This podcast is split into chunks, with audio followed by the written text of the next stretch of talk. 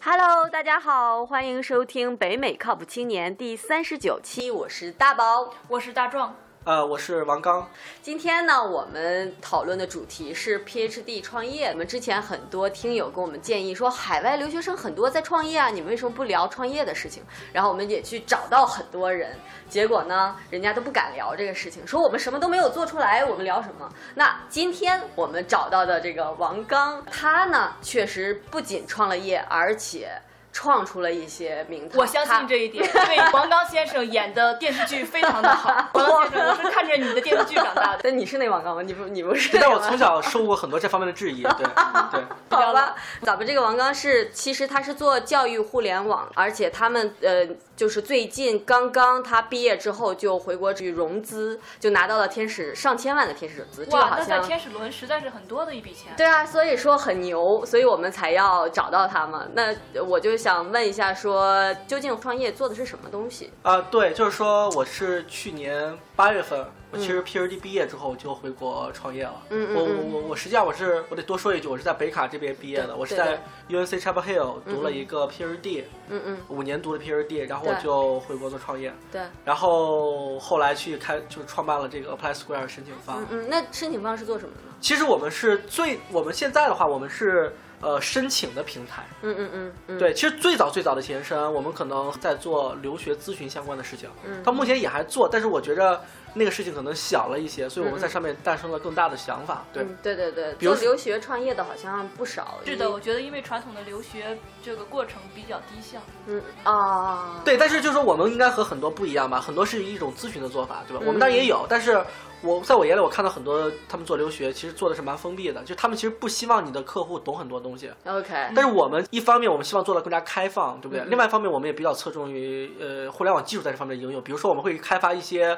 工具，就是如果大家都有留学的经验的话，申请的经验，你可能很多人都经历过那个过程，就是说你要去不停的去查东西，对啊，去我们都去经历过。 去跟踪东西，去分析对东西，去获取信对息，去和别人交流。对对对对但有些东西是实在特别低效，特别重复。嗯所以比如说我们就会做一些工具，我帮你同步一些呃项目信息啊，帮你自动追踪啊，嗯帮你做一些所谓的网申插件也是我们做的，就是说嗯嗯网申神器，嗯，帮你网自动网申插件是个什么概念？啊，就是说我们基于 Chrome 我们做了一个插件，就你装上之后，你在填各种网申系统的时候，我可以一键帮你填写。哦就没有做到那么那么的智能，但是起码会帮你省非常多的时间。哦，明这个白了，听起包括我们现在也在做一些垂直社交的事情，就是说嗯这样的群体，留学生这样的群体之间可不可以有什么社交？嗯 OK，做哦听上去就非常的高大上。对，而且 我很解寂们。 寞。而且很重要的是说，我们其实不光帮中国人做，我们也去帮美国人、印度人做。就是我们哦的产品形态其实是一个是限制在中国地区的那个地方。 怪不得你这个一回去一下融资就融了上千万，这个做据了说一投件资，方拿着对啊钱袋在在机场等着王 刚。这真的是很牛说过了，嗯哎 说！过了。别人创业都很难，那你创业创的这么牛，我就想知道一下这究竟是为什么？其实也不能说是，就创业其实是一个非常非常漫长的过程，对吧？对对对对就是你很难说什么叫创的牛，什么创的不牛。啊啊！但是你我先们不就用是谦虚，对，就是就是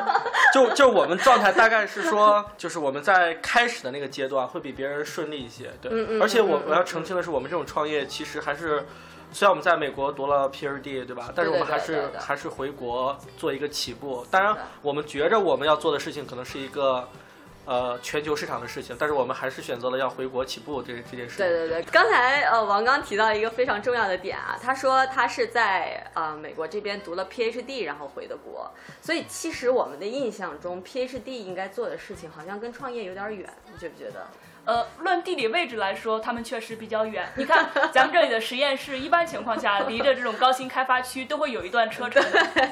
不，但是他们做的事情其实也蛮远，因为我们印象中 PhD 都是那种学术怪咖嘛，都是那个《生活大爆炸》里面那个就是 Sheldon 那那样的形象嘛。对，就是要说不一点这 PhD 确实比较苦，对但是不见得 PhD 都非常怪。对，PhD 很多时候它非常苦，是因为 PhD 这个机制决定了它非常苦，对吧？嗯嗯因为 PhD 大家都知道，在国外读 PhD 的基本上都是要么是老师啊，要么是实验室，要么是学校是啊院系里给了 funding，嗯他去 support 你做这种，比如所谓的全奖。实际上是在某些方面是有企图的，对不对？嗯嗯嗯嗯，就说我我我觉得在学位上，这个我可以多说两点，就是说，如果你是一个 undergraduate 或者是一个 master，基本上还是处在一个你在学习的过程，就是你在 learn something，那所有的这些 something 都是别人你好的， 但是你真正到了 PhD 阶段，你做的事情是说，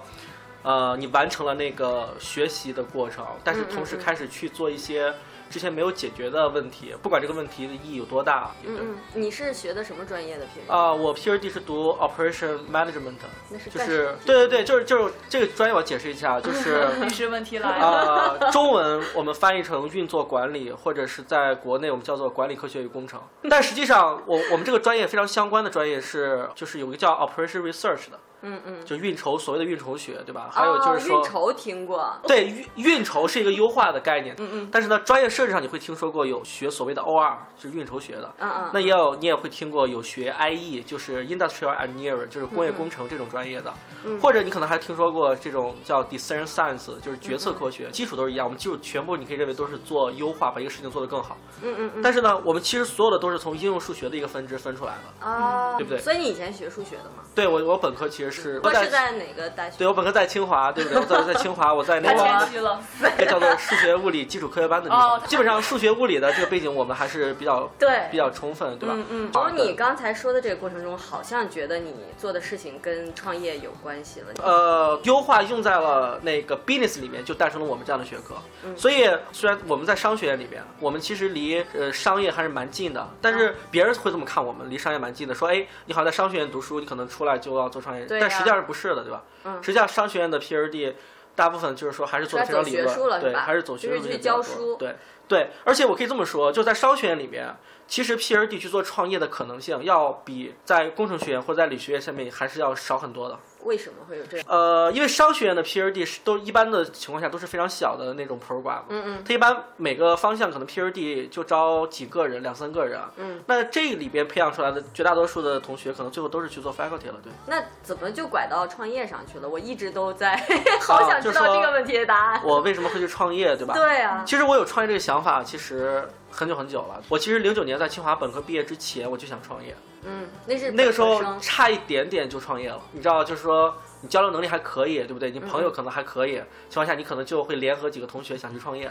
对，当时做法就是这么想的，嗯嗯但是呢，最后还是没有创，是因为觉着在同龄人比起来，或者是说，就是有一种错层的概念，就是我们如果去和学生比，我们觉着、哦我们还有灵活性大一些，对不嗯对？但我们真正如果走向社会，我们觉着还是没有一个明显的优势。啊是作为觉本得科生时，机也没到，然对后学一识切没也有没有准备好。对，就零九年的时候，我们确实在计划这件事儿， 但是我们还是做了一个和别人不大一样的事儿。嗯，就是我们在零九年的时候，我们为了这个创业，我们虽然没有开始，但是我们做了一个五年的计划。嗯，因为我们当时大部分朋友都是来读博士的嘛，对吧？有的可能在国内，有的在国外。对我们当时的想法就是说，希望能在五年的时间里面，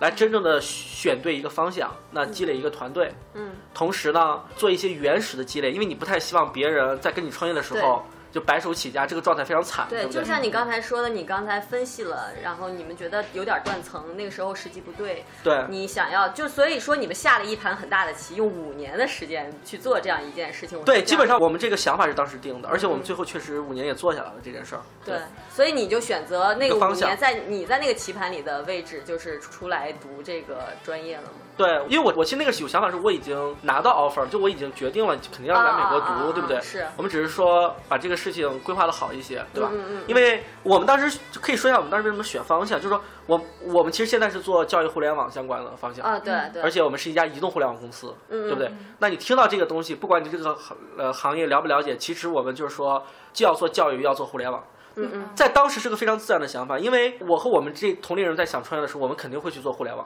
嗯嗯，因为互联网会让我们比那些比我们年长二十岁、三十岁的人，嗯让就是他们们那玩不些来是吧对，会让他们的优势变得少很多。哇，你现在在对不对拉仇恨这了。这这是 当时你怎么知道谁在听？ 对，这是当时在选互联网方向，但是呢。嗯互联网其实，在那个阶段，我们理理解它应该是一个泛工具，但是它不是具体的某一个行业，这和十年、二十年之前已经不一样了。对所以我们还是要选一个行业，我们很自然的选了教育行业，因为因为你们都是学霸，这个谈不上。对我我我们可能就是在那个教育系统里面，我们可能算表现 好对，一你些们，不肯然定是是学业很优秀的人嘛，对，不然可能也不会上清华。从小对不对都习惯做对优秀的人。对，但是我们只是从这个角度去想，我们会觉着你要去一个行业创业，你必须要有很多的经验，对不对？嗯，所以这是很多人为什么很难在很年轻的时候做创业。嗯但现在这个趋势有点变化了，对不对对。但那个时候我很们多九零觉着，后在对，已经不一样了。对对对但是我们那时候我们还是觉着，如果要真的要选一个行业，我们有优势，那只能是教育行业。所以很自然的做了教育和互联网的结合。嗯嗯对嗯。所以就是说那个时候把创业这个种子嗯先埋起来了，对然后就出来读 PhD 了，进入对了 PhD 的苦逼生活。对这中间有没有发生什么心理上的冲击或者这好玩的事儿啊？呃，因为那个种子一直在你心里揣着，对吧？对我们还是有行动的嘛。首先就是说，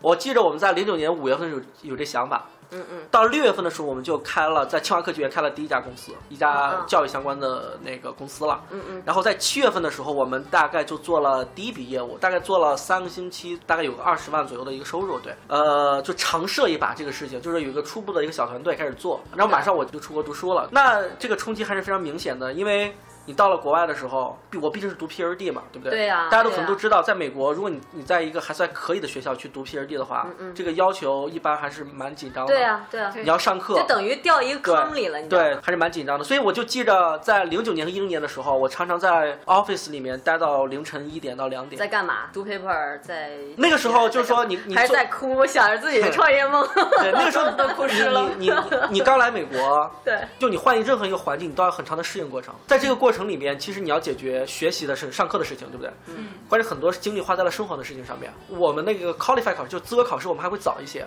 嗯我们还要做 paper 的那个，我们不光有有有有考所谓的课程了，我们还要考考科研，所以你科研还要很快的去入手。嗯所以当时的 challenge 还是非常大的感觉。真的吗？对我没读过书，你别 骗我。对，反正当时还是，我就我就印象里特别特别深，就是说，对对对我经常在我们办公室里待到一凌晨一点到两点哇塞，我经常是我们楼里面最后一个走的。我就记着，我经常会碰到一个朋友，那个朋友是嗯说，其实是一个保洁。是个黑黑大妈，一个保洁。然后呢，她通常会你刚在说一个，但我后来是这样的，她通常会在凌晨十二点到一点左右会到我们那个楼层上去。啊，所以干呢什么呢？，我感觉我是和他碰面最多的，因为我问过他，他的工作都是在晚上进行，因为他要打打开所有的房间，啊啊，他这个工作不可能在就是十二点到一点之间。在我在我们那个我我后来你对你去找那个对保洁团队查一看，从来没有这没有个这个人。但是但是我临毕业的时候，我还去和他最后一次，就是说我聊我聊马上要走了，对啊吧？他跟他跟道我别来的时候，我就和他道一别，对吧？嗯嗯我就和他讨论了一下，我说这些年我感觉我是见你就比较多的嘛，他也跟嗯我讲，他说他说他已经在这做了十七年了，大概是，嗯他说他可能也是我见过的在这待的反正待的最久的学呃生，对，他就是说的是你，这对是我吧？是我，对对对对对对，哇塞，十七年见到这么一个优秀的，你看，你在这里只熬了五年，人家在这熬了十七年然后，对你得感到何其幸运。那说的这个过程，就是你在投入到 PhD 这个过程中，也用全力去读这个这对个学位的。对。但是这个时候你，你心里那颗种子呢？它在干嘛？对，大家都知道读 PhD 要特别专心嘛，对啊，我当时其实心理负担还蛮重的，对就是五年，你要是对这个东西特别抵触，你也很难做得下来。嗯对，很多所以人我就在放弃了。所以我在读 PhD 的时候，我心里还是努力在对这个方向产生兴趣，嗯，而且我一直在试图说服我自己，就是说。读 PhD 这个过程分成经验层面或者是知识层面，对不对？嗯我认为在知识层面和经验层面，它可能都对我将来的创业帮助。我会努力这么去想。啊，所以我我啊你成功骗过自己对了。对，还还凑合，还凑合，是是是这样的。其实他们之间是有很强的联系。对我一开始嗯以为你说你努力让自己去喜欢这个专业，就是怎么样喜欢它，嗯结果你最后还是联系到，还是因为有你前面有个这么大的那个创业的东西在对前面，所以我就慢慢的感觉这个东西也不痛苦了。对，痛苦还是痛 苦。你你去越 好是具吧？体写 paper 的时候，你肯定会很痛苦。对对对对嗯就是 paper 很痛苦你就是热爱它，嗯你也会有某个阶段会感到非常痛苦。但是我争取不产生特别消极的情绪。 你你也是有你的导师、你的老板，对你会对跟他说我有个创业计划或者什么这些东西的吗？其他知实道吗其实没有给老板讲，就是和我们在商学院这 PhD program 就特别相关。嗯嗯嗯，呃，其实我们系在我之前，我们所有的正常毕业的学生应该全部去做了 faculty。啊啊，对啊啊或者他也在预期对你是做对，就是说我当时有一个非常大的一个顾虑，就是说如果如果很早来说我创业的话，我恐怕很难能拿到 PhD 这个学位。嗯但我并不是在乎这个 PhD 学位，我只是觉得 PhD 这个训练过程是完整的，非常非常重要。嗯嗯，哎，我记得我跟很多 PhD 聊天的时候，他们都会提到这个过程，这个训练。非常重要。那我就想知道你，你究竟看中了它里面训练了什么东西，或者是训练的哪哪些方面对你对，告创诉业告诉我们这些没有经历过的人吧。好，就说比如说咱们就看一 下创业和读 PhD 有什么相关性啊？嗯嗯创业和读 PhD 非常像的一点是，都在解决一些 unstructured 的事情，嗯嗯就是没有结构性的事情。你想，你去写一篇 paper 做一个方向，对不对？嗯没有人告诉你这个东西你是不是一定能做得出来，你也是不停的去踹，可能你再多踹深了，结果可能就出来了听。起来很但是有可能你在一条路上走得过于远，但是这个方向本来就不对，所以对其实你自己都在 balance 这件事情。嗯嗯那做创业也是一样，对不对？做创业永远没有人告诉你说一定能怎么做，因为你所谓的做创业，你肯定是，尤其是这种 entrepreneur，对吧？你会认为你想做一个还算呃有一个巨大成长空间的一个方向，嗯，是，那必然没有人教给你一定会知道怎么做，能怎么行。嗯所以你你也要考虑说，往前踹一步是不是走远了，嗯是不是方向不对，或者是因为你踹的不够深，嗯，对吧？第二个我觉得比较像的是，读过 PhD 都知道，他其实还是经过摧残的，就是说你这个人就是 个个人抗压成能力啊抗压能力，或者是个人独立完成事情的能力会比较强。对那 PhD 的话，其实就特别需要这样的性格。嗯第三点，我觉得蛮重要的，PhD 其实有非常强的学 习能力。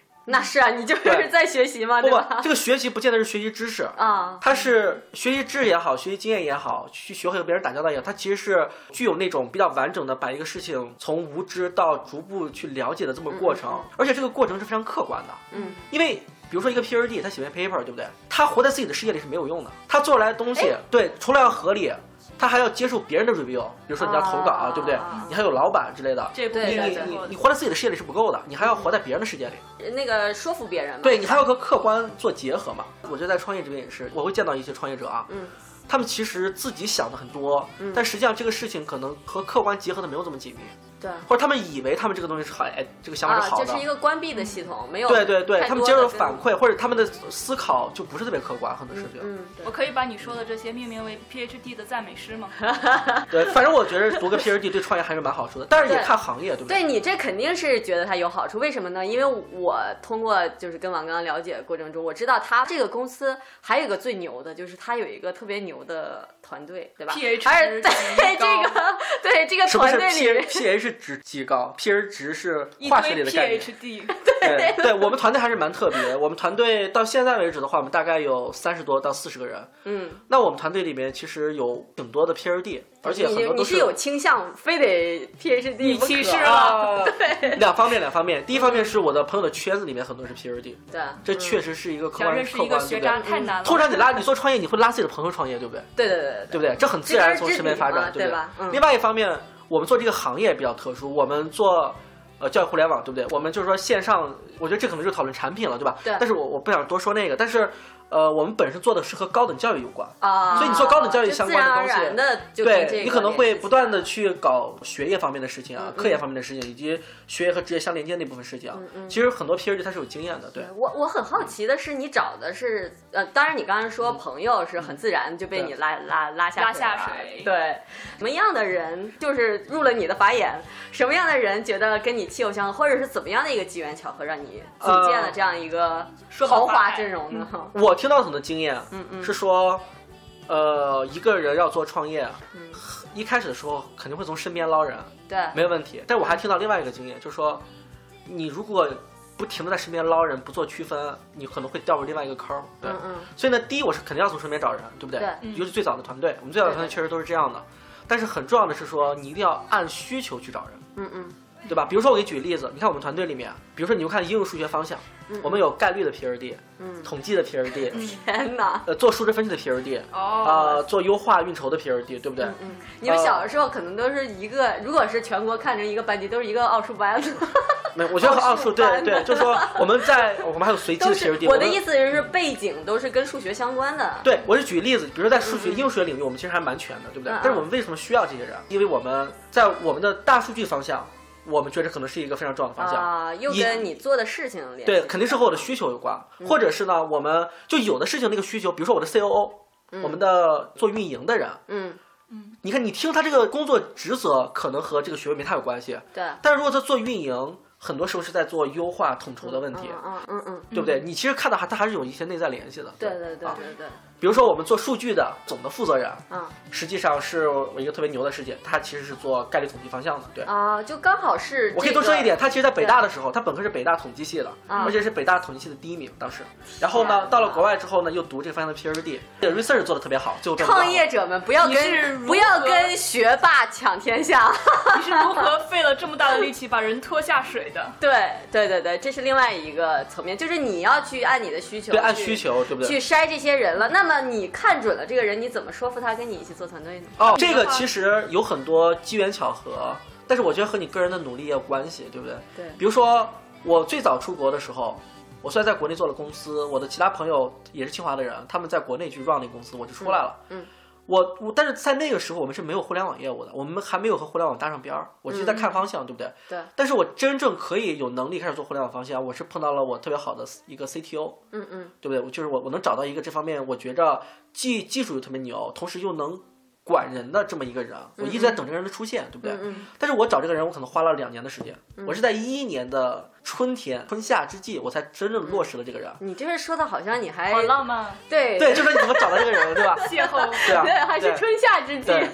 当时这个故事非常有意思。我到了，我其实是在 UNC，就是 Chapel Hill，对我在北卡地区。嗯，呃，那我们这个地区其实呃学学校还好几所嘛，对吧？对，Duke 也在我们很近啊，北对卡州立也在州对，周主围。要对是嗯三所这三所学校。而且我们有科技园，对不对？很多、这个地区是世界上学历密度最高的地区。嗯嗯，除了有高校之外，它有很多的公司，而且全是做 R&D 的，做研发的，对嗯不对对？可以我们两让个是不是拖了平均数的后腿？对呀、我们肯定是在拖后腿。啊对，当时我来到这儿的时候呢，呃，我就知道我身边有一个人，有一个 computer science 的人特别特别牛。嗯当然，我们所谓的牛都是应用层面的牛，比如说我们需要做编程的人，对不对？嗯嗯，而且有很强的学习能力这种人，对吧？我又是我 PhD 就他对他当然也是 PhD，对。然后呢，我就知道我身边有这样的人，嗯，但是呢，一直你没有机会怎么来聊这件事儿。特别巧的是说，我相信他其实当时他也知道我，对，嗯因为我在我们那个时哇候，塞，这听着还像就是就是同学，你的笔记本掉了。对，在我们那个时候，真的在那个年龄一开始呢，就做创业，规划比较早的，我觉得还是不多的，对不嗯对？所以你可能很容易被别人知道，因为圈子比较小嘛，啊啊对不对？呃，他本来是 PhD，但是他在一一年的时候他就 quit 了。我当时很多朋友都 quit 了，就说那是一个 CS 找工作的大厂，嗯，对吧？你可能就选择去，我觉得这和这个专是业有关好系，找工作了吗？对，那会儿好找工作，而是且你是可以占坑，对不对？啊。你比如，说，你作为以后能做得非常好的一个公司的第十个员工、第一百个员工、第一千个员工、第一万个员工，这个概念是不一样的。啊，你可能读完 PhD，你还是要过来要找这个工作，对，对，所以当时就有这先样的去机工会。作，再去反正当时有很多人读都是这么这么这么 quit 掉了，对、嗯我这个 CTO 他也 quit 掉了。但是当时呢，我在他临走之前，我就找了我一个朋友，我知道我这个朋友和他关系是特别好，嗯然后呢，我就问我朋友能不能去找一次见面的机会。我们之前虽然我们也见面，但是我们从来不聊这些事儿。对，然后呢，我就撮合了这么一个机会，我就开门见山我就问他，我就说我要创业，嗯你我愿我意吗我想问你，你有没有你有没有兴趣加入，对不对？ 嗯但是特别有意思的事情，啊他都没问我做什么，啊，他就告诉他说我我愿意他愿意加啊入。我愿对 意对但是你想，这背后是有逻辑的啊，对，男的吗？就是真了，我还是觉得这个人是一个特别负责的人，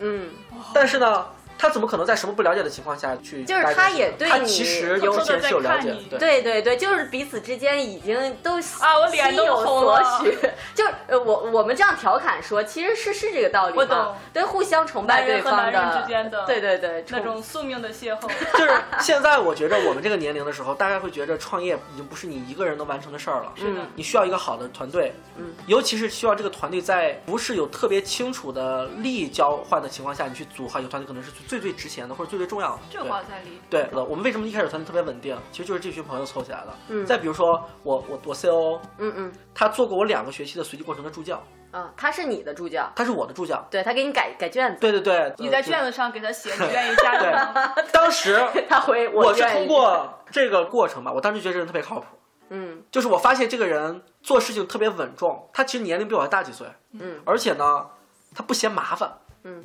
给你批的特别仔细。对， 我就是我觉得这个你这个是有意，比如说有些作业写的特别麻烦，去测试你的助没教，有没有，我其实作业写的很烂，对不对？但我看到了这样的人的出现，对。 对然后呢，我就开始和他嗯，我最早的做法就是说，哎，我会尝试拉着他和我一块儿做我的一个小的 project。嗯嗯就是我觉得我到后来总结经验，就是说你要找人做创业，嗯一个法宝不是说到哪天你突然给人出一难题说。来和我创业，yes or no？尤其是早期团队，我觉得这样不是特别负责，对不对？那我当时的很多策略就是，我要在生活和学习当中我们去融合，嗯其实他在 PhD 毕业之前，他其实已经和我一块儿做事情，已经做了大概有个三年。那你对那会儿有告诉他你跟他一起做事情是有企图的吗？其实也没有太大企图，对吧？但就是说我们可以一块儿做，我是觉着，对男人吧？都这么说。你不用问他，对，你你你你愿意还是不愿意？呃对你，就先一块儿做，而且我选这样的人也是找那种我觉得他的性格里面以后也注定他可能也会走上创业的这个道路的，啊或者是他是不安分的人。他是有想法的，对你不给他对？看手相对吗？不对？所以对我我们但是就去会泡嘛，看对，我们就去对哦泡，对做了几年呢？到他真正该做选择的时候，他就知道他应该和什么样的人在一起。做之前，他本来是在考 CFA，他考了很多了已 经。嗯嗯嗯，到我们开始做的时候，他就已经全部本子扔掉了。对，嗯，嗯就是你你替他把书扔掉的。可以听得出来，你这个所有的事情都是一个未雨绸缪，都是一个长好有的。心机。对，很有心计的。我们说打引号哈，对对有心计的这样的一个过程，就是我就在想，这里面就不仅仅是 PhD 这个训练带给你的了，这对是个性里面带的东西。或者是你对可能更愿意做一个中长期的规划。我相信嗯嗯 PhD 里面没教这个，对，但是 PhD 其实其实是有教的。嗯你想 PhD，你可能都知道你五年或者六年毕业或者四年毕业，大概一个什么标准，对对对你其实会看你们系之前那标准的。你大概会去 manage 你的时间和你的精力，这其实也是在做一个中长期的规划，对，嗯。嗯，那我还是很感兴趣。你现在都在说 PhD 层层面的东西嘛？那如果现在我们就是说去讨论创业者，嗯，那创业者身上我们平常都会去分析创业者应该有什么样、有什么样、有什么样的东西，或者假如说很嗯多留学生在海外，他也有这样的想法，他也是不安分的人。对，那什么东西在你整个这个过程中是你觉得最重要的？从创业角度来讲，肯定是说你得有个合适的团队，对不对？做团队，对我我我始终觉得可能是都是首位的。嗯然后你要选方向，对不对？对你还要能够有可执行的计划。嗯，对，你方向选中了，可能是个长远的事情，你还要一步步怎么能过得去？这中间你会解决非常非常多的事情。嗯嗯，对这个这个我觉得这个过程不单是一个激情或者是努力这种主观的问题，嗯你还要平衡好很多客观的问题。对，我们在做 full time 创业的时候，嗯嗯我们实际上这个核心的团队已经磨合了大概三到四年的时间。所谓的牛人，我觉得不重要，对吧？最重要的是说，所谓的牛人之间还能磨合的比较好，对，大家能联合起来。对不对？他的性格还得一致，做事方法还得一致，价值观念还得相似，嗯嗯，对吧？这个过程你你可能得需要很长的时间。这就是对牛群对不对了，？不是牛 人。另外，我们在决定 full time 那之那时候，我们其实是已经有一定的现金流在手里了。嗯嗯嗯，对你就是你很简单，你你如就如果你作为 CEO，你不 E 能给团队出一个难题是说，来你去做创业，嗯，但是你没完了吃事儿的你你没钱，对啊，对吧？对而且我们还面临一个特殊的情况，我们团队第一波出来创业的人，因嗯为他们年龄比我大，对他们可能读完 postdoc 或者是读完 PhD，他们还比我早，嗯，那他们就先他们创业那了时候是啊是什么状态？是呃，先回国，你知道他们先先回回国嗯国，从了这边博士或者博士后毕业，而且特别特别牛的是，我们的人是在这边把孩子带回国的，就是而孩子且本来是生在这边，就在这边然后的，对再回对，我们团队其实到现在为止，我们的孩子可能都在美国出生的，对嗯嗯嗯，但是有些人就把孩子带回去了。当时这个决定还是非常不容易的，因为当时你去看啊说 CEO 都没有全职，CEO 还在读书，嗯对对，对，对，但他是就敢做这样的决定，但是我觉得这可能也是另外一方面，我们团队处理比较好的是，我们始终没有在同一时间要求所有人必须怎么样。我们实际上在人生的大的目标上，嗯我对们还是兼顾到了我们团队里的核心的每一个人，嗯都是帮他完成他那件事儿之后再怎么对着的。对哎，我我听到现在，我就觉得从我的角度上看，PhD 创业哈，嗯，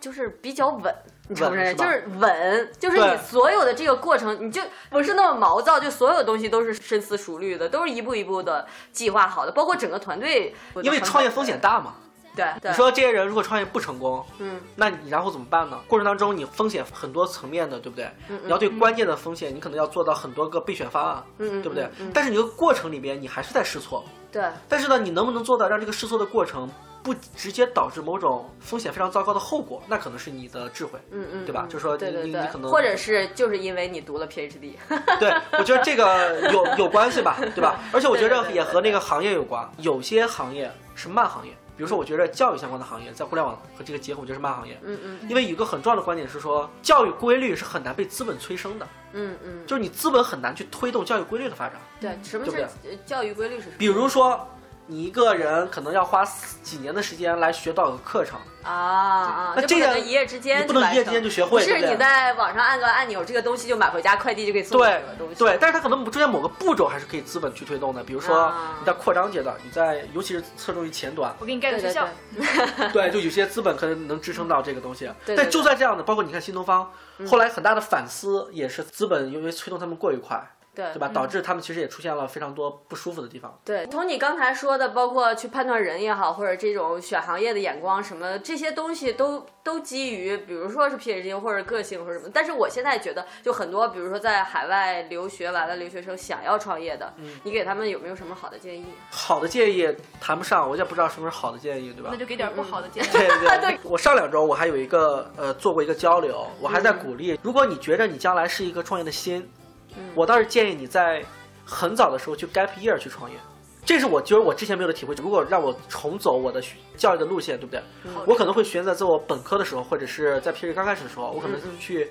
gap year 去试一下，对因为我知道我是一个可能是一个创业的性格，对嗯对吧？我很早就知道我不会去进大企业工作，所以我当时因为我我觉得我是一个需要自由的人，对所以我当时只摆在面前就是创业或者去做 faculty。faculty 其实一定程度上是有自由的，对对不对？但是创业可能更有自由，我可能就得这么做，嗯因为嗯，该毕业的时候你的成本是极小的，对你要去先去试嘛，对不对？对对。越往后越难试嘛，是我觉得是这可能是是我现在比较那重要当的初建议大家没有流行这种想法，现在大家就是比较接受 gap year 这个概念。呃，我觉得是因为我觉得该毕业这个在国外一直很流行，对不对？嗯对对很早别我们人可能觉得解释一下，就是在上完学或者比如某说一个你阶段，大二就的什时么都不候干，大二的时候对可能这这一年你就休学了，嗯你就去什么？我像玩一我玩我就知道，啊我有老师的孩子就直接去非洲当志愿者，嗯对，或者去参与个什么项目，我觉得是非常非常好。嗯有些人背着包就出去旅对旅行啊对一劳趟动对，，但是这和 这个这个教育体制的灵活性也有关系。啊嗯嗯国外这个体制它很多允许这样，对不对？但是我觉得特别好的一点是，我去一四年的秋天，我在国内的时候，我就听到说，好像现在清华的校长也出来说，嗯，我们也支持学生这样。我觉得这是一个哦，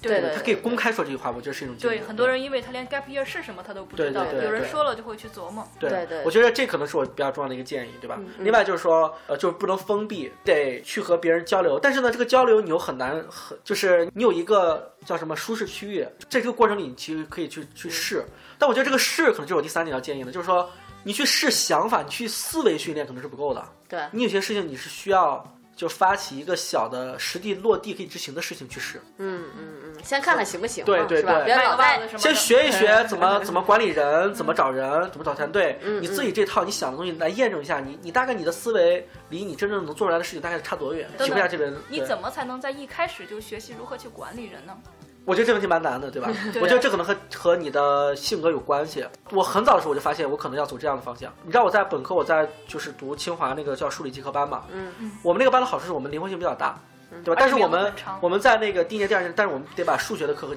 物理课其实都要上掉，对所以嗯我们的就还是非常累的嘛。嗯但当时我受过一个打击。其实我本身我是搞物理的，我是物理竞赛保送的，嗯，就不是说这个方向，啊就是说你可能比较擅同学擅长这个。 对，但是我到了那个本科的时候呢，我宿舍里面我就我同学里面接触到的有的是国际金牌，有的是集运队啊啊，我就发现有些事情是天赋，啊，就我们来交流一个方向，对不对？我发现对我交流数学的方向也好，交流物理的方向也好，我觉得很多人比我强很多。嗯对，我发现呢，在这个方向上，可能我的性格我还是希望能做到非常好，对吧？嗯我觉得我看到有些人比我天赋好，嗯而且我觉得这个行业可能最后也不需要那么多人去搞，对嗯有天赋好且努力的人就够了。对，所以我当时我就在想，我在那个方向可能就不行留给你们了对不对所以哥们当儿时走了所以当时我觉得我有个擅长的是说，在深度上不行，我能不能做到广度？嗯所以我当时呢，我又去读了清华的经济的双学位。我们那年是恢复双学位的第一年。你用经济压过了他嗯们。对，就说我在注意补充我各个方向的那个课程和学科的理解。嗯我其实也上了非非常多的工程方面的课，比如呃，我其实毕业的时候，我在清华，我我记得我在我那年，我大概有二百四十三个学分，本科毕业，什么概念啊？嗯嗯清华对的你得毕比业一下是。一百七十个学分，本科学分你就正常毕业，但是嗯一百七十学分里面有三十个学分是军训啊之类的那样的学分，哦对，所以课程学分就一百四十个。嗯，我其实是比那超个了学姐100多了大概七十三个学分，对吧？你就可以天想哪说，我就上了非常多的课，对，对不对？我当时有个非常重要的观点是说，我发现我在和一些人沟通的时候，最好的沟通方式，基本上你要掌握和对方沟通的语言。那这个对语言，你得去尝试去学人家的东西。嗯，首先对基本的理解，我觉得很多人他在屑于和你交流。啊，我觉得这个在后来帮助我非常多。呃，逻辑学科像数学这种，实验学科像物理这种，嗯然后和处理人相关的这种这种，就是说商学院整个基础学科就是经济学这种，还有很多对工程的专业我也有。天，然后完了事儿，我在国外我就读的这种呃运作管理啊，对不对？嗯我但是我同时还拿了一个就是统计的一个对硕士，就说很多方向上我其实。都有一些理 解吧。对，这个故事就是教育大家还是要好好读 书。读书很重要，对不对？ 和我的行业和我的行业很对，有关其系。实就是想说，你不是说读书咱们就都书呆子了，就就是大家固有印象，就比如说 PhD 都是怪咖啊，都是那种 nerd 啊什么的，其实是可以很聪明的读书的。然后你读到一定程度，你就有一定的眼界，你就可以去做创业的事情，你可以找到人生的自由，或者是对，但是也也有 trade off，对不 对？现在越来越推荐的是说，学生可能要更直接，嗯什么意思呢？因为你其实做不直接的事儿，可能是是在拐弯，是在浪费嘛，对吧？嗯对到我后面，我发现我的学弟学妹的时候，就发现发现说，他知道他的兴趣就是去 industry，嗯那他很正常就是去读 master，对不对？对如果他加了一些性变化，他可以再去读 PhD 嘛，他没必要一直这么搞。我懂了，走了弯路的人就是要把其他人掰直。对，我觉得这是啊好事儿，就很多人做事越来越直接，你知道你想要什么你就去。反正就是得想清楚，在对做事情之想清前楚还是想清楚再是再嘛行动。对对对对，好，那今天非常感谢王刚来给我们讲了，就是这真是最直接、最宝贵的一经验。我相信听友朋友们一直以来期盼的创业的故事，应该就是 像这样的比较精彩的故事。对，，最后一点就是王刚交个朋友吧。对，就是就是很高兴今天可以和大家交流，对吧？嗯其实呃，大家要想了解更多，其实可以去搜一下一篇文章，就是对，后我。浪创业，纵情向前。其实这篇文章我是向王兴致敬的嘛，大家知道王兴对吧？这里对对最后对多说两句。王兴其实，嗯嗯然后那个也是在国外回去的，也然后王兴呢，其实很早就看做过校内嘛，后来改成人人，也做过饭否，这有 Twitter 的前身，做过叫海内还是海海内外？对，海内是不是？对。然后后来你就做了美团，但美团他们现在真的是说在行业里地位就非常好。那他其实有一句话叫“既往不恋，纵情向前”嘛，哦嗯所以当时我们取这个题目，啊，就说作为后浪，对不对？对对对对要取到呃后浪和前浪的关系，同时反正我们都是浪 对，但是但是就是还是还是就是其实是在做这种致敬，对对对对，这文章在对网上可以看到是吧？对。对感兴趣的听友可以去找一找啦，也可以找到他们的联系方式跟他们联系。那我们今天就录到这就里。到这里吧。对，如果想要跟我们交流的朋友，可以加我们的微信公共账号“北美靠谱青年”，也可以发邮件给我们，我们的邮箱地址是八零 talkshow at gmail dot com，然后也可以在微信公众账号里面发送微信群，加入到听友的群里，就可以跟全世界各地的小伙伴交流啦。好啦，今天就录在这里，再次感谢王刚，呃，感谢大壮，好，拜拜拜拜拜。